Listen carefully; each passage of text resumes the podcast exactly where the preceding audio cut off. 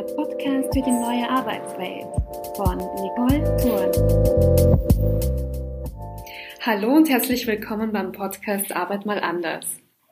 Martina Dopfer hat eine interessante Karriere hinter sich. Sie hat bei der Deutschen Telekom das Thema digitaler Innovation vorangetrieben, ist in die Startup-Welt gewechselt, kam dort irgendwann an ihre Grenzen, schrieb in Berkeley ihre Doktorarbeit über Innovation im Business und fand schließlich ihren Ausgleich im Yoga und in der Achtsamkeit. Heute ist sie Yoga- und Achtsamkeitslehrerin und erfolgreiche Unternehmerin mit Mindway. Damit bietet sie achtsame Lernreisen und Retreats für agile Organisationen an. Und sie hat auch noch ein Buch geschrieben zu dem Thema Achtsamkeit und Innovation in integrierten Organisationen. Und heute ist sie bei mir im Podcast zu Gast. Ich freue mich sehr, dass du zugeschaltet bist, Martina. Hallo Nicole, schön, dass ich da sein darf. Dankeschön. So, ich bin sehr gespannt. Ein bisschen habe ich ja schon angeteasert, deinen Werdegang. Ähm, du hast die Corporate-Welt kennengelernt, du hast die Startup-Welt ebenso von innen kennengelernt. Wie kam es dann letztendlich dazu, dass du dich mit dem Thema Achtsamkeit auseinandergesetzt hast?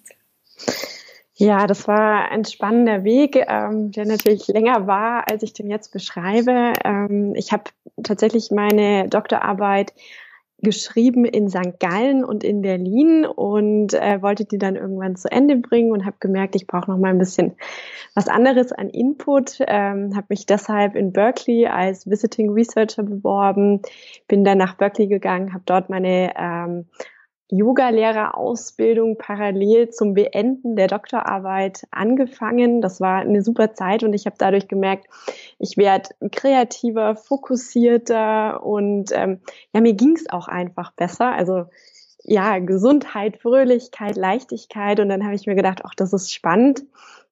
Und äh, ja, was kann ich denn da sozusagen noch drüber erfahren? Und als ich äh, erstmal Achtsamkeit selbst erlebt habe, habe ich dann auch angefangen, die Neurowissenschaft dazu anzuschauen und habe gelernt, okay, da passiert ja wirklich was mit uns, nicht nur im Körper, sondern auch im Geist und im Kopf ähm, ja, Veränderungen des Gehirns werden möglich, die Plastizität des Gehirns wird sozusagen angeregt und äh, ja, das hat mich alles so fasziniert, dass ich mir dachte, hallo Achtsamkeit, schön, dass wir uns getroffen haben und äh, lass uns mal schauen, wie wir die Reise so weiter miteinander gestalten.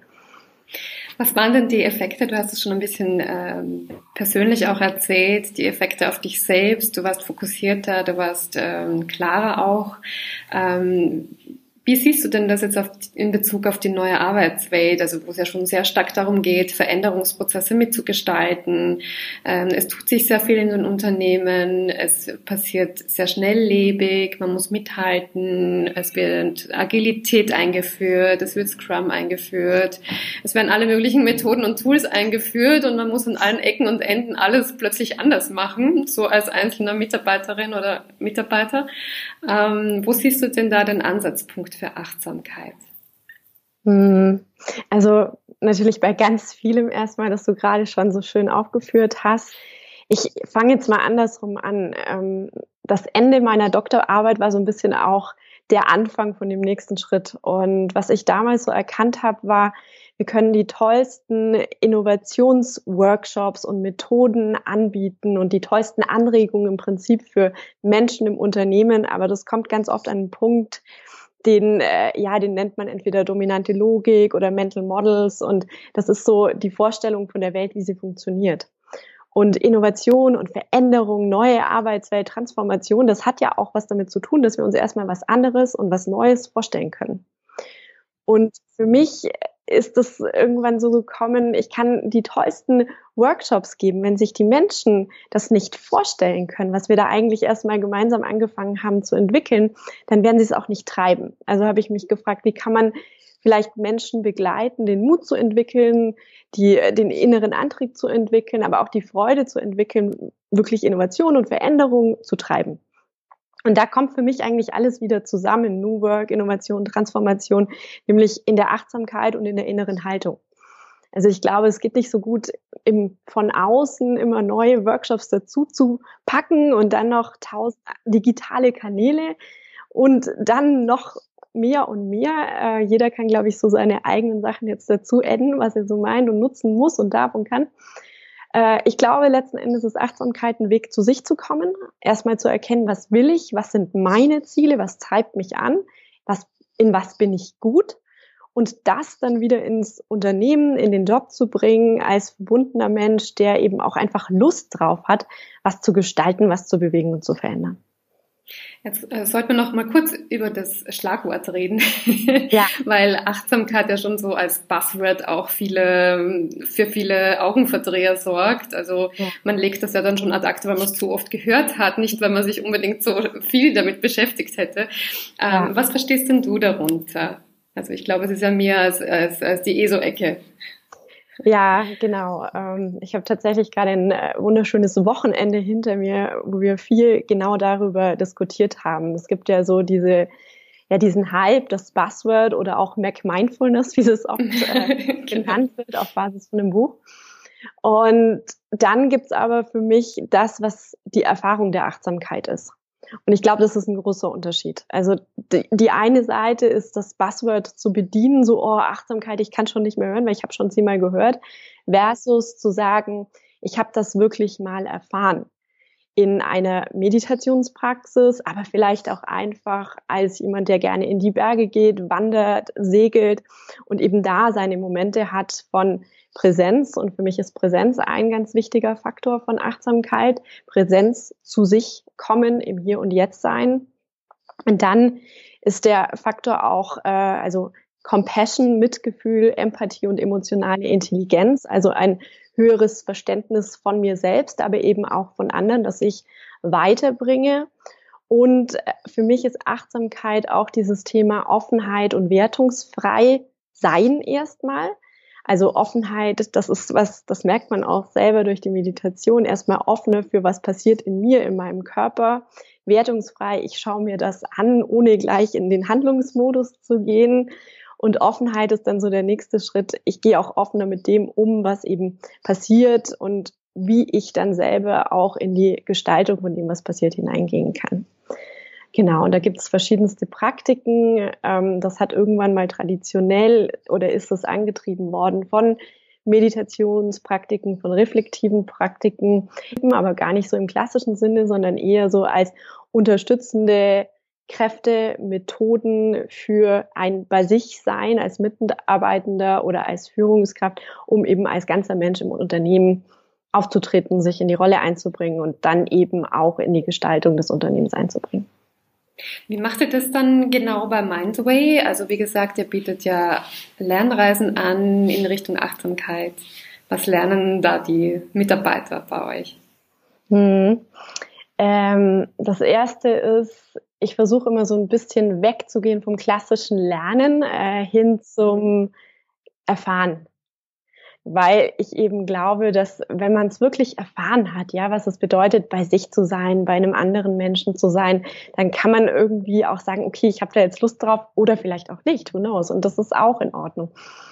Ähm, genau, also das, unsere Mindways sind im Startpunkt echte Erfahrungen durch äh, Looping, sagen wir das. Also wir, wir wiederholen die Inhalte relativ oft, so dass sie eben auch in, in das Tiefe eindringen dürfen. Und ähm, die Methoden, die wir verwenden, die setzen an bei Design Thinking, bei Innovationsmethoden, bei achtsamen Methoden und mehr, sage ich immer dazu, weil es ja eben auch viel Gestaltungsraum für die Menschen gibt. Das sind acht Wochen Programme, die wir digital begleiten, die aber eben auch durch echte Workshops vor Ort belebt werden, so dass man sich anfassen kann und umarmen kann, aber eben auch regelmäßige Impulse bekommt am Arbeitsplatz und darüber hinaus und immer so ein bisschen das Gefühl hat, man ist Teil von dieser Wachstumscommunity. Genau. Ja, und zu den Inhalten selbst. Es geht um die neue Arbeitswelt, es geht um Agilität, es geht um achtsame Methoden für den Arbeitsalltag, also auch sowas wie, wie gehe ich eben mit der digitalen Überbelastung um, wie gewinne ich wieder Fokus in einem Arbeitskontext, wo ja ganz viel Bass auch ist. Ähm, dann geht es um so Themen wie, was ist eigentlich meine authentische Rolle, mein authentischer Weg als Mensch in einer Arbeitswelt, die sich stark bewegt. Und es geht auch viel um dieses Thema Purpose und Werte als Einzelne und im Miteinander und wie das dann wiederum eine Selbstorganisation belebt, wie es Führung belebt. Und noch ein wichtiger Baustein ist das Thema Kommunikation und Sprache. Also wie gehen wir miteinander um? Wie sprechen wir miteinander? Wie hören wir auch zu? Und dann aber auch, welche Sprache benutzen wir? Also ist die Sprache ein limitierender Faktor? Bedient die Sprache wieder Glaubenssätze von einer Welt, die vielleicht auch schon langsam vorbei sein darf? Und wie kann die Sprache uns dann wieder gemeinsam voranbringen?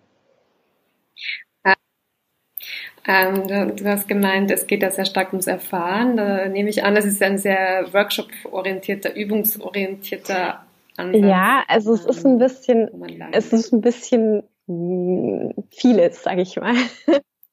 äh, ist auf vielen Ebenen. Also Erfahrung ist zum einen Erfahrung durch Workshops, ja, also durch Gesprächsübungen, durch Meditationen, durch Atemübungen, durch Bewegungsübungen, dann aber auch Erfahrungen durch Impulse, die wir digital dann eben auch bereitstellen, Videos, Audios und Übungen der Reflexion. Und da bauen wir eben ganz stark auf haptisches und wirklich sowas wie Handschreiben und Journaling, um eben ins Unterbewusste vorzudringen.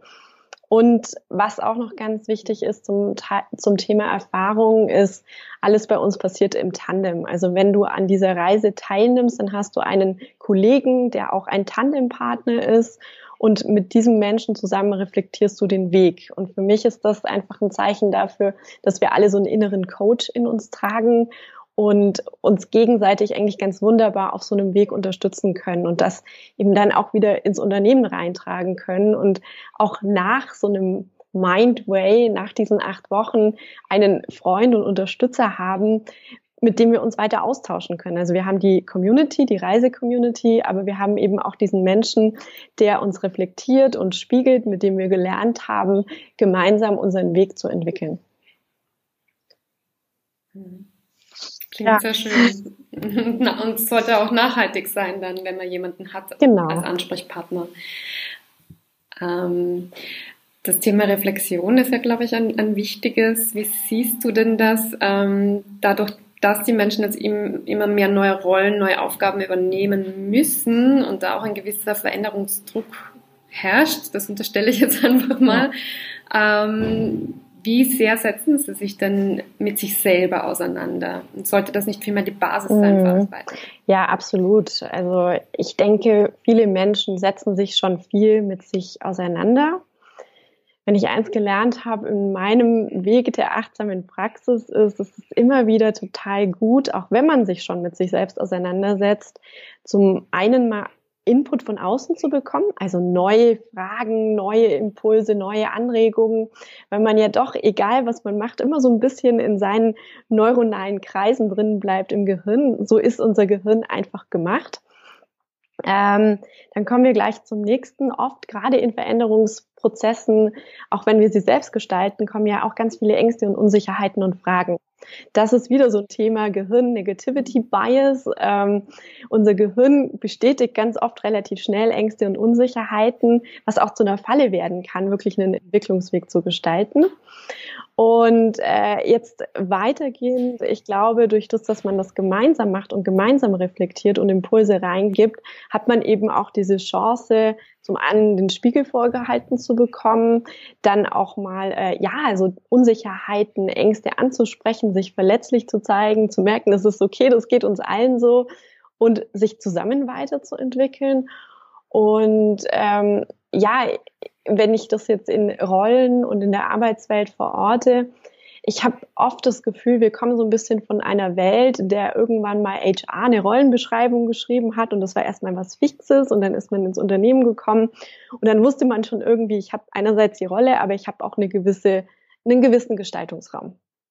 Ich glaube, das dreht sich heute so ein bisschen, weil also ich habe oft das Gefühl, HR kann heute gar nicht mehr so gut Rollen beschreiben, weil sich die Arbeitswelt so schnell bewegt. Und da entsteht zum einen für HR eine große Herausforderung und zum anderen aber auch für die Menschen, die sich für Stellen bewerben.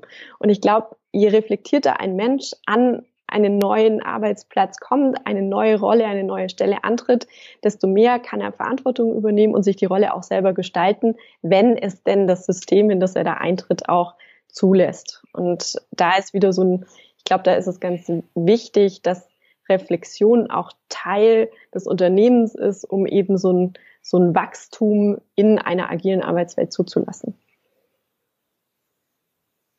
Ein wichtiger Punkt ist ja auch die Collaboration, wie man jetzt neuerdings sagt, also die Zusammenarbeit von Grund auf, äh, nicht mehr die arbeitsteilige Zusammenarbeit, sondern wir im Team, in der Gruppe machen gemeinsam etwas, wir kreieren gemeinsam ja. etwas Neues.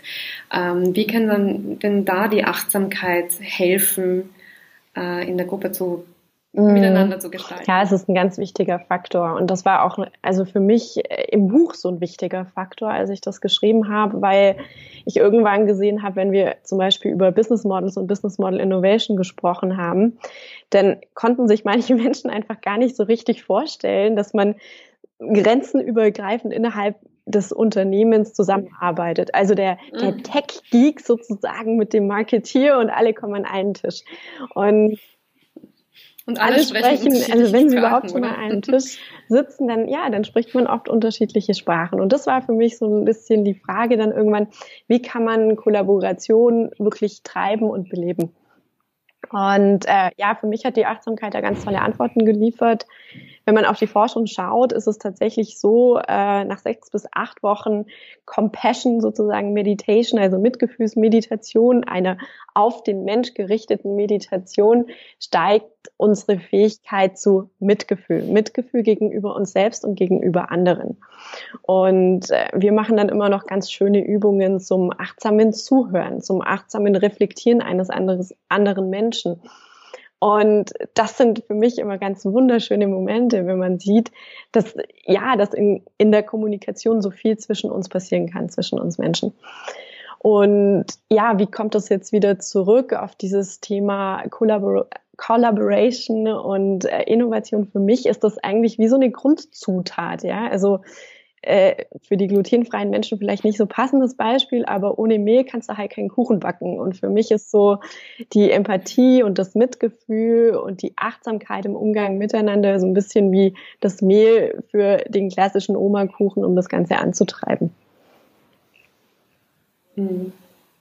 Das ist ja auch etwas, was wir oft nicht gelernt haben. Das lernt man ja nicht so in der Schule, jetzt mitfühlend zu sein und auf den anderen einzugehen. Ähm, wie siehst du denn dieses Thema in Bezug auf äh, Leadership und Führungskräfte?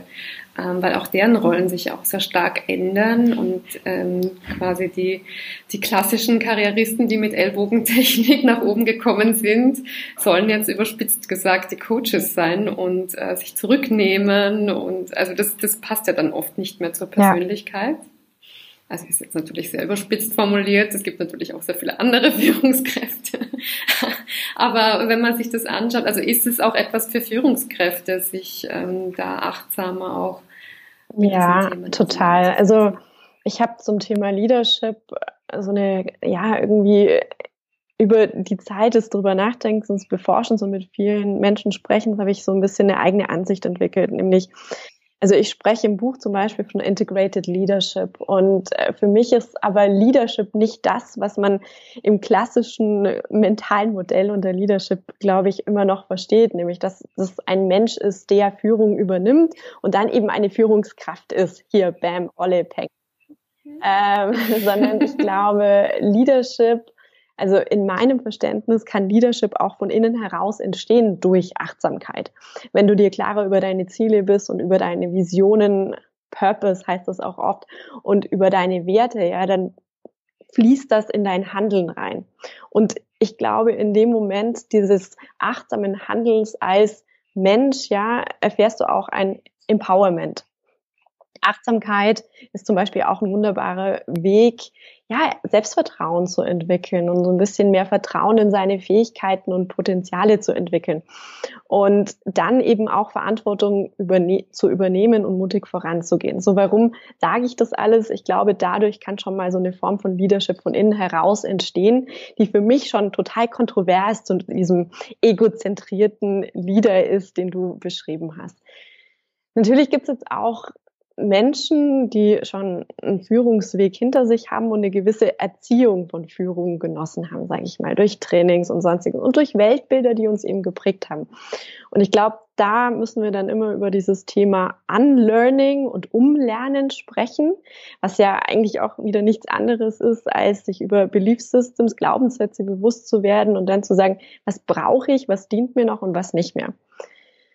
Ich denke, wenn man lange einen bestimmten Weg gegangen ist, ist es wahrscheinlich erstmal schwieriger, ähm, von dem Weg abzugehen.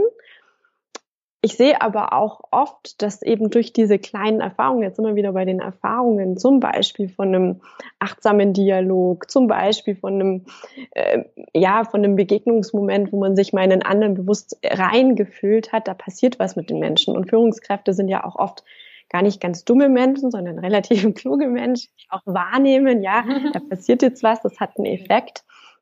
Und ich habe, ich glaube, da entsteht dann auch eine Lust. Und wenn wir das jetzt nochmal weiter drehen, Agilität, Selbstorganisation, Servant Leadership und was es nicht alles für tolle Buzzwords gibt, glaube ich, ist das wie so ein, ist wie so ein Sog im Moment, der auch entsteht durch die vielen Dinge, von denen wir sowieso denken, dass wir sie in der neuen Arbeitswelt brauchen. Und dieser Sog, der auch zu einer ich glaube, manchmal kollektiven Überforderung führt in den Unternehmen, also wo die Unternehmen ganz schnell äh, handeln müssen und, und das Gefühl haben, wir müssen jetzt was tun, wir müssen jetzt was verändern. Was würdest du denn raten? Also bevor man so eine Methode, ein Tool, eine, eine Umstrukturierung durchführt, da vielleicht wäre doch mal angesagt, innezuhalten. Hm, ja, total. Also innehalten wunderbar. In, Im Achtsamkeitssprech würde ich sagen, innehalten in die Stille gehen. ähm, ich glaube, innehalten und in die Stille gehen ist das eine. Wenn man es jetzt mal organisatorisch betrachtet, ich glaube, es ist sehr, sehr wichtig, dass sich so top-down mit bottom-up-Ansätzen begegnen ich habe gesehen, dass wenn solche Transformations, achtsame Transformationsprozesse nicht gestützt werden von Menschen mit Verantwortung, von Führung, von Leadership, dass sie dann oft ja keinen Nährboden finden. Denn wenn die Führungskraft sagt, ach, Achtsamkeit Blödsinn, dann trauen sich die anderen Menschen gar nicht so sehr da reinzugehen, in dieses Fühlen, in das Bewusstwerden, in das Verbinden. In der Innovation gibt es immer die Early Adopters. Und das meine ich jetzt mit Bottom-up. Also ich glaube, es braucht auch die Early Adopters, die dann eben das annehmen, sich darauf einlassen und wie so ein Welleneffekt in der Organisation entwickeln, um das mitzuziehen. Also erstmal, wie kann man es machen? Top-down, Bottom-up, gemeinsam. Ähm, ich denke, es ist auch wichtig, als Organisation in Anführungszeichen eine Strategie zu entwickeln, also ein paar Schritte wer trägt das mit, äh, wer ist verantwortlich, wo fangen wir eigentlich an? Und was ist sozusagen der höhere Purpose äh, in Verbindung mit dem Unternehmenspurpose, mit dem, was wir erreichen wollen. Aber dann eben auch, ich glaube, trotz allem ist es wichtig, das zu messen und sich zu überlegen, was können sinnvolle KPIs sein, um Veränderungsprozesse aufzuzeigen, weil wir sind noch immer ein, eine Unternehmenswelt, die viel auf Zahlen und Kontrolle basiert und wenig auf Vertrauen. Und um das Vertrauen zu unterstützen, ist es okay, sich Maßnahmen zu bedienen, die eben auch zeigen, dass Entwicklung und Veränderungen stattfinden.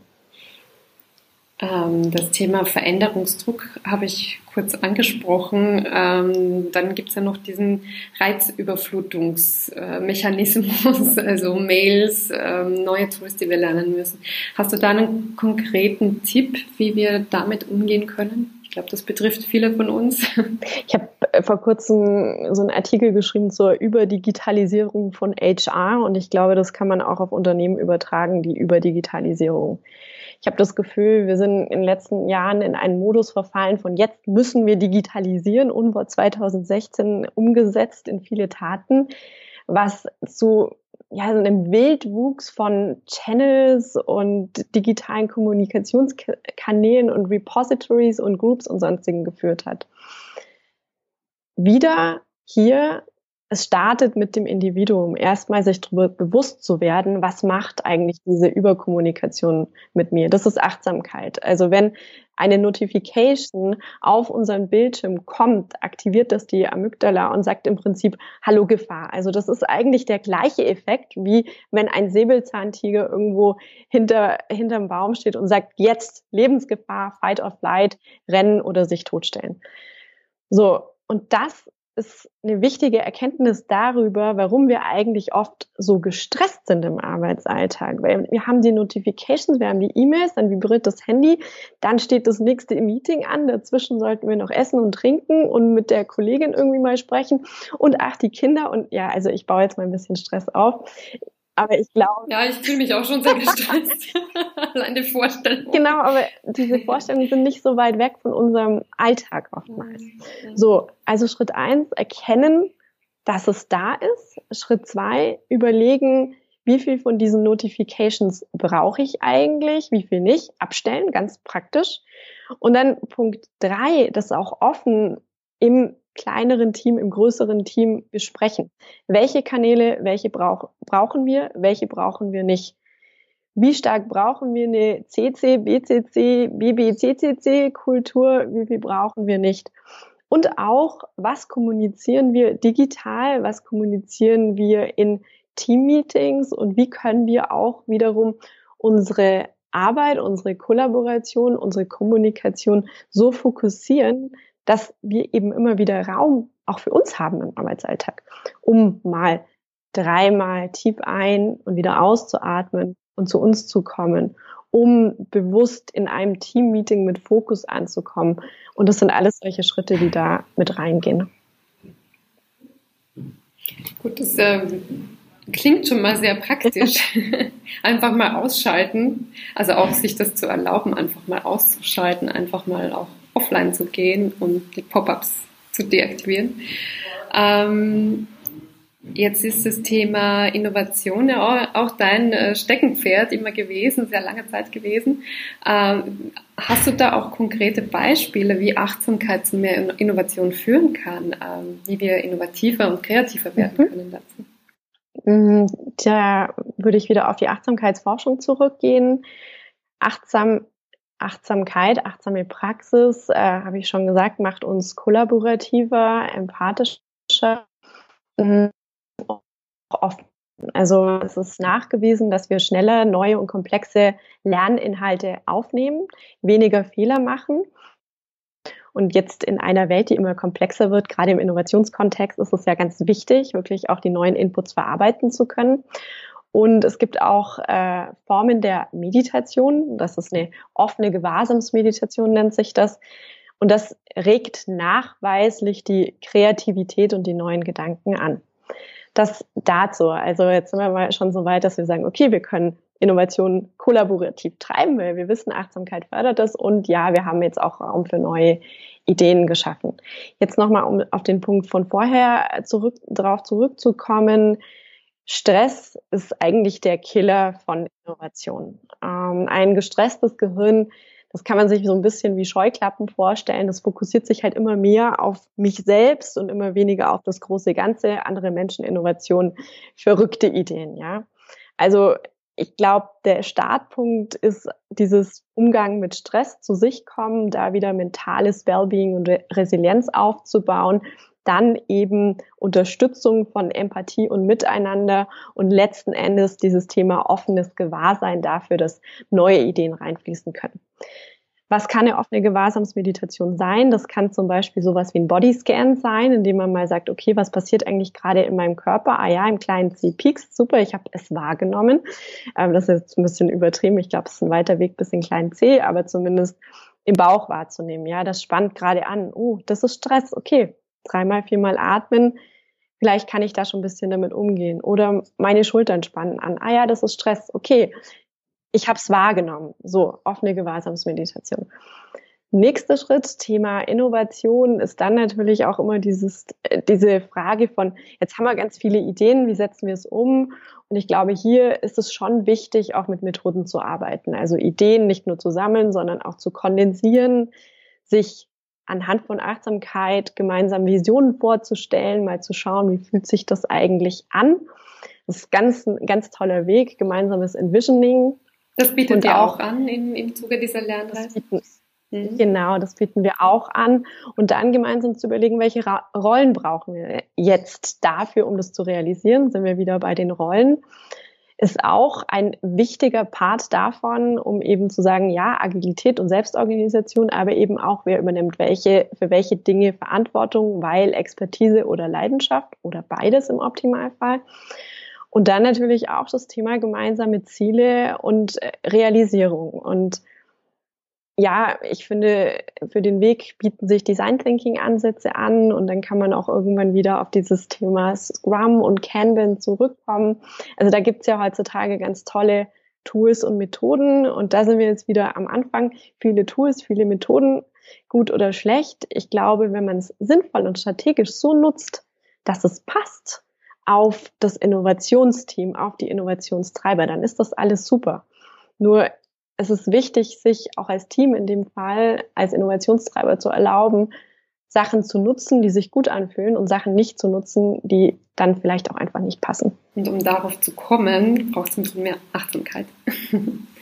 Absolut, absolut, ja, und Bewusstsein und Dialog. Vielen Dank, Martina. Also alle Menschen und Unternehmen, die Interesse daran haben, Innovation mal aus dem achtsamen äh, Ursprung heraus anzugehen, können sich natürlich gerne an, an dich und Mindway wenden.